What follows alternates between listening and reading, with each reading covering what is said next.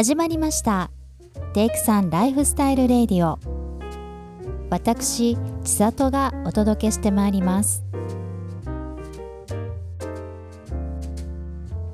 このラジオを聴いてくださっている皆さんこんばんは。テイクさんの千里です。断捨離。この言葉が生まれて一時のブームではなく今では定着した言葉になりましたね。コロナ禍の初めの頃家にいる時間が長いことからより心地よく住むためにといろいろなものを捨てました。いやーすっきりしたと思って2年半を過ごしてきましたがこの春の引っ越しを機に荷物を整理しているとまたもや捨てるものがたくさん出現、まあ、今回の引っ越しでは函館の家にあるものとかぶってしまう家電や家具があったのでどちらかというと大物処分がメインでしたがそれでも洋服やらバッグやら靴やらとわんさかありました。今思えば私は断捨離の「捨」捨てるということばかりをしていて新たに入ってきそうな不要なものを断る「断」ということや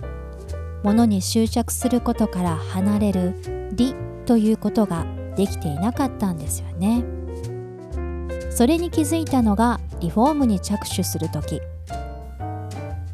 いずれ夫も函館に来て一緒に住むことになるための2世帯住宅へ大改造。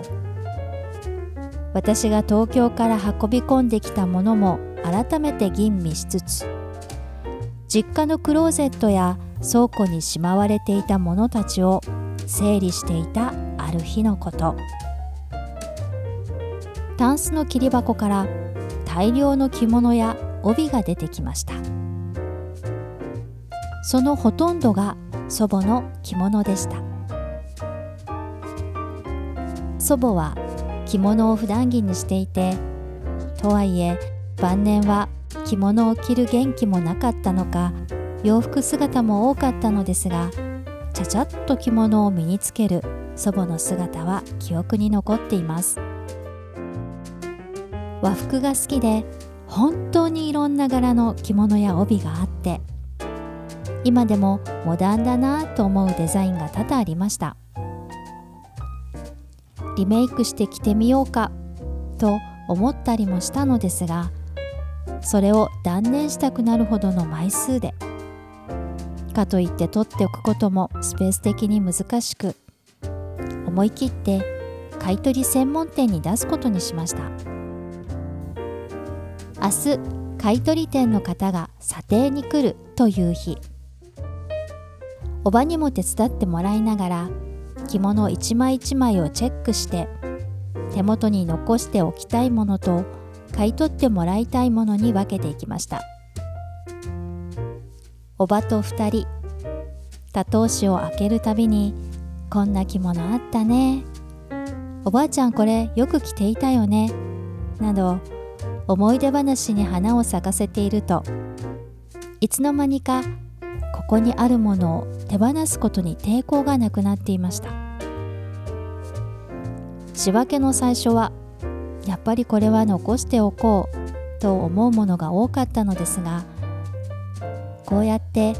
おばあちゃんの思い出を共有できる人がいたら形あるものを残さなくたって寂しくないなって。そのことに気づいたらほとんどの品を買い取ってもらう結果になりました。本にしたってそうです。東京であれだけ処分したのに実家にあった分と合わせるとまたもや大量の本と雑誌が出現。やはり仕分け作業に追われました。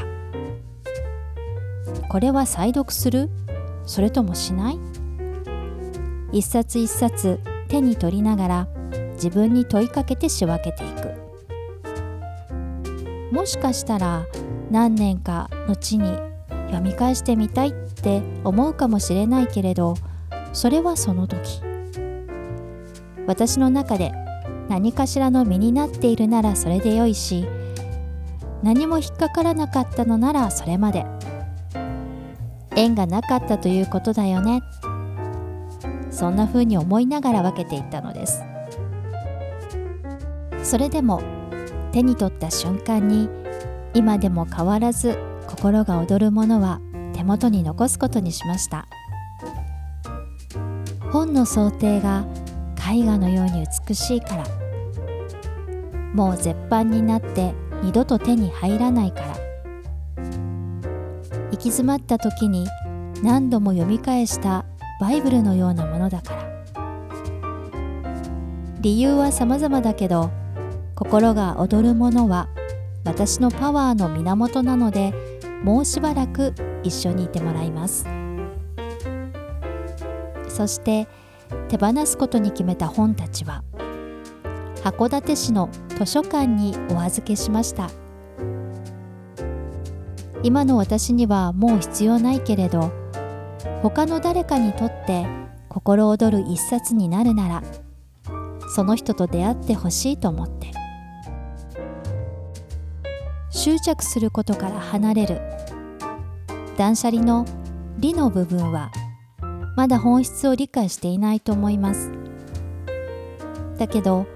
手放すということは今まであったものを失うわけではなくてむしろ重ねてきた思い出やこれまでの経験を色濃くさせてくれることなんだとそう実感しました。あとは新たに手に入れる不要なものを断る段を上手に遂行していけるようになりたいものです。ということで今日はここまで。それではオーバー